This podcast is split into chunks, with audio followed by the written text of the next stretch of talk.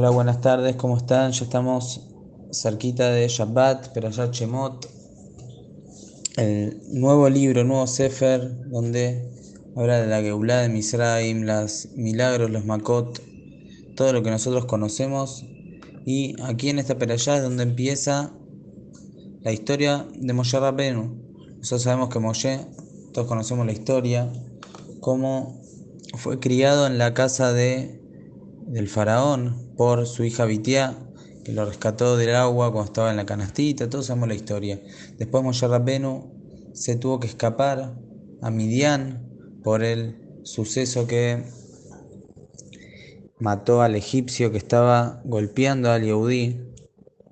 Y sabemos que Midian estuvo hasta los 80 años. A los 80 años Moshe Rabbeinu estaba pastoreando y de repente ve como un arbusto estaba con fuego pero no se consumía, no se quemaba. Moshe Rabbeinu se acerca ahí y ahí es donde Boreolam se presenta, se manifiesta delante de él y le encomienda la misión de ir a liberar al pueblo de Israel. Todos sabemos que Moshe Rabbeinu en ese momento tuvo, si se podría decir, una discusión. En realidad era una discusión, pero Moshe Rabbeinu no quería aceptar esta misión que Boreolam le estaba encomendando. Y el, lo que a Moshe Rabbeinu lo privaba de ir no era no querer, porque Boreolam lo estaba mandando, le estaba asegurando que iba a tener éxito, y obviamente iba a ser Moshe Rabbeinu, iba a ser el, el que iba a liberar al pueblo de Israel. Moshe Rabbeinu, ¿por qué no quería? Dijo el Pasuk, dijo Moshe Rabbeinu, Tishlach, mandá en manos del que estás acostumbrado a mandar, es decir, a Aarón a Cohen, todo este tiempo que Moshe Rabbeinu no estaba en Misraim. A los 80 años Aarón a Cohen era el Naví, era el profeta dentro de Egipto, dentro de Misraim. Él era el que transmitía la palabra de Boreolam.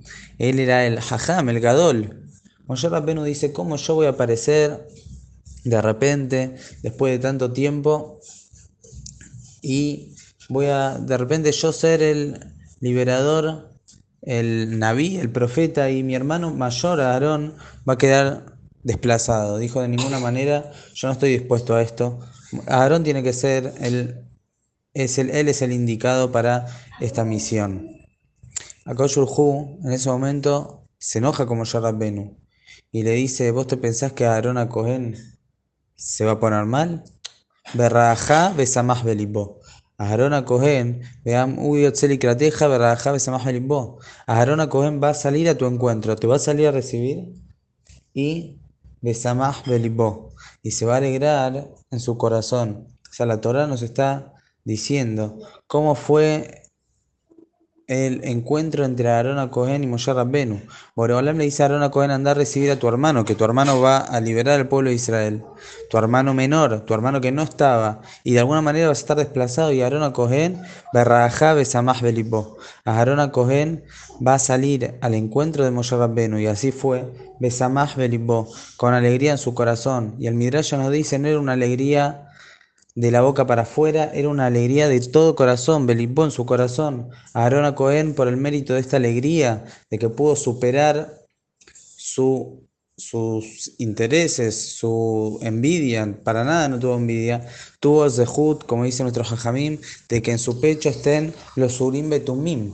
De ahí iba a estar la pechera del Cohen Gadol, por la cual Boreolam se comunicaba con el pueblo de Israel, porque un corazón que no tuvo envidia por su hermano, un corazón que se puso contento por el triunfo del hermano, es un corazón que ahí puede estar los Urim Betumim y transmitir la palabra de Boreolam. De acá vemos cómo Aarón Cohen entendió perfectamente qué era lo que tenía que hacer y no solamente que no se puso triste, sino que se puso contento al ver a Moshe Rabbenu. Hay un midrash en Ruth sobre el, la Megilat Ruth, un midrash que dice así. El midrash cita a Reuben, a Aarón Cohen y a Boaz de la historia de Ruth. A Reuben está escrito, sabemos que leímos en la Perayot Vayeshev hace ya un par, varias Perayot atrás, que Reuben fue a salvar a su hermano Yosef de la mano de sus otros hermanos que lo querían matar. Pero Reuben no dijo, lo voy a salvar. Reubén dijo, vamos a tirarlo al pozo. ¿Para qué nosotros vamos a manchar nuestras manos? Vamos a tirarlo al pozo. La intención real de Reubén era salvarlo, pero Reubén escondió sus intenciones. Pero la Torá sí escribe cuáles eran las intenciones. La Torá escribe sobre Reubén que tuvo intención de salvarlo, la llevó la Bib de devolverlo a su padre. Esa fue la intención de Reubén. Él no dijo que esta era su intención delante de sus hermanos, pero sí la Torá lo atestigua sobre él. Dice el Midrash, si Reubén hubiese sabido que la Torá escribe sobre él cuáles eran sus reales intenciones, no lo hubiese tirado al pozo, sino lo hubiese llevado en sus hombros, lo hubiese llevado él mismo a su padre y lo hubiese salvado directamente sin esconder nada. Aarón a Cohen dice la Torah, dice la Midrash, si hubiese sabido que la Torah escribe sobre él que sale a su encuentro Besamaj Belibó con alegría en su corazón, no hubiese ido simplemente a recibirlo, sino hubiese ido con panderetas, con pancartas, con toda una orquesta a recibir a Moshe Rabbenu. Él fue simplemente solo. Si él hubiese sabido que la Torah está escribiendo sobre él, lo que él está haciendo, hubiese ido de otra manera. Y así también está escrito sobre Boaz, cuando Boaz la conoce a Ruth Boaz era dueño del campo y Ruth vino a recolectar algunas espigas en su campo porque no tenía para comer. Y Boaz pregunta quién es esta muchacha, quién es esta chica, y cuando la conoce y se da cuenta que era Sadeket, le dice que ella está invitada a comer y el Pasuk nos dice que le dio de comer trigo tostado. Y Ruth batisbaba totar, Ruth se llenó y hasta le sobró, es decir, estaba satisfecha. Dice el Midrash, si Boaz hubiese sabido esto, hubiese sabido que la Torah está escribiendo sobre él esto, no le hubiese dado trigo tostado, sino le hubiese dado de las mejores cortes de carne, lo mejor de lo mejor. Aparentemente, si nosotros vemos este Midrash superficialmente, parecería como que está criticando el accionar de estos tres personajes de la Torah, de Reuben, de Aarón y de Boaz. Pero no puede ser, porque si la Torah viene a hablar bien de ellos, no puede ser que el Midrash viene a criticarlos. Entonces la explicación de este Midrash es la siguiente. Seguro que Reuben, Aarón y Boaz tenían las mejores intenciones y querían hacer la misbot de la mejor manera.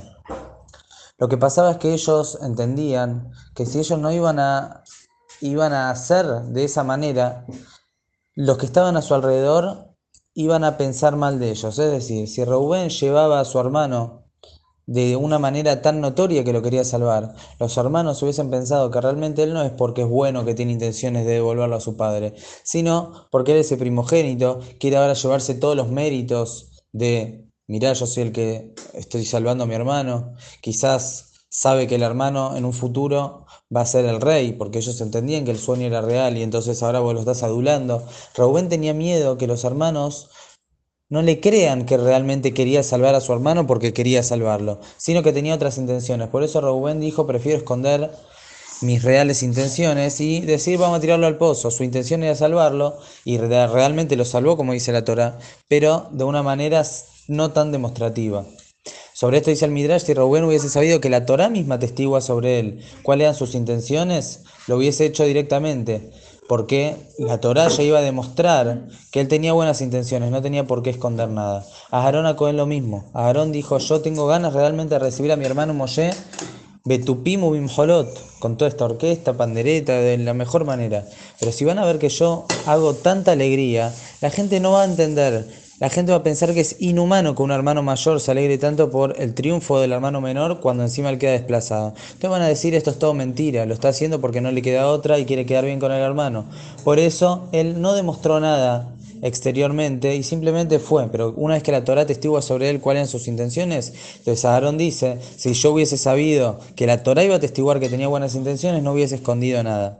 Y lo mismo pasa con Boaz. Si Boaz le hubiese dado de comer lo mejor a Ruth, hubiesen pensado que le da de comer porque tiene intención de caer bien delante de los ojos de Ruth, que se, quiere, se va a querer casar con ella, pero no porque realmente estaba haciendo un gesed. Por eso él escondió un poco sus acciones y hizo las, maneras, las cosas de manera más recatada. Lo que nos quiere enseñar el Midrash es que cuando la persona tiene ganas de hacer una mitzvah, con muchas ganas y de la mejor manera, nada lo tiene que privar. Acá el Midrash no viene a hablar mal de estos tres Addikim, por el contrario, el Midrash nos viene a contar que tanto Reuben, Aarón y Boaz, los tres tenían en su corazón intención de hacer la mitzvot y llevarlas a la acción de la mejor manera. De la mejor manera, sin guardarse nada. Nada más que ellos se guardaron porque pensaron que así era mejor. Pero el Midrash nos viene a decir, la persona nunca tiene que escatimar en el momento de hacer las mitzvot, las tiene que hacer de la mejor manera. El Midrash dice, hoy en día la Torah no escribe nuestras acciones. ¿Quién las escribe? El Midrash dice, el Liyahu, Naví y el Mashiach escriben nuestras acciones y Akadosh Orujú las sella. Dice el Al-Shija Kadosh sobre esto. ¿Qué quiere decir?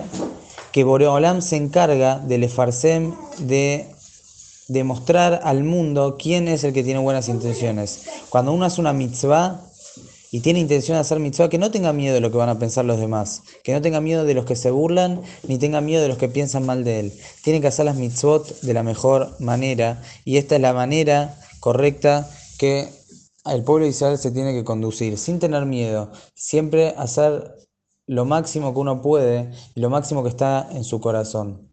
¿Por qué es tan importante exteriorizar las mitzvot? Si realmente uno tiene dentro de sí esas ganas y lo está haciendo con la mejor intención, ¿por qué hay que exteriorizar tanto? Eh, el exteriorizar tras nuestro jajamim es el que provoca que nuestros corazones se enciendan y que haya cambio en nuestro corazón.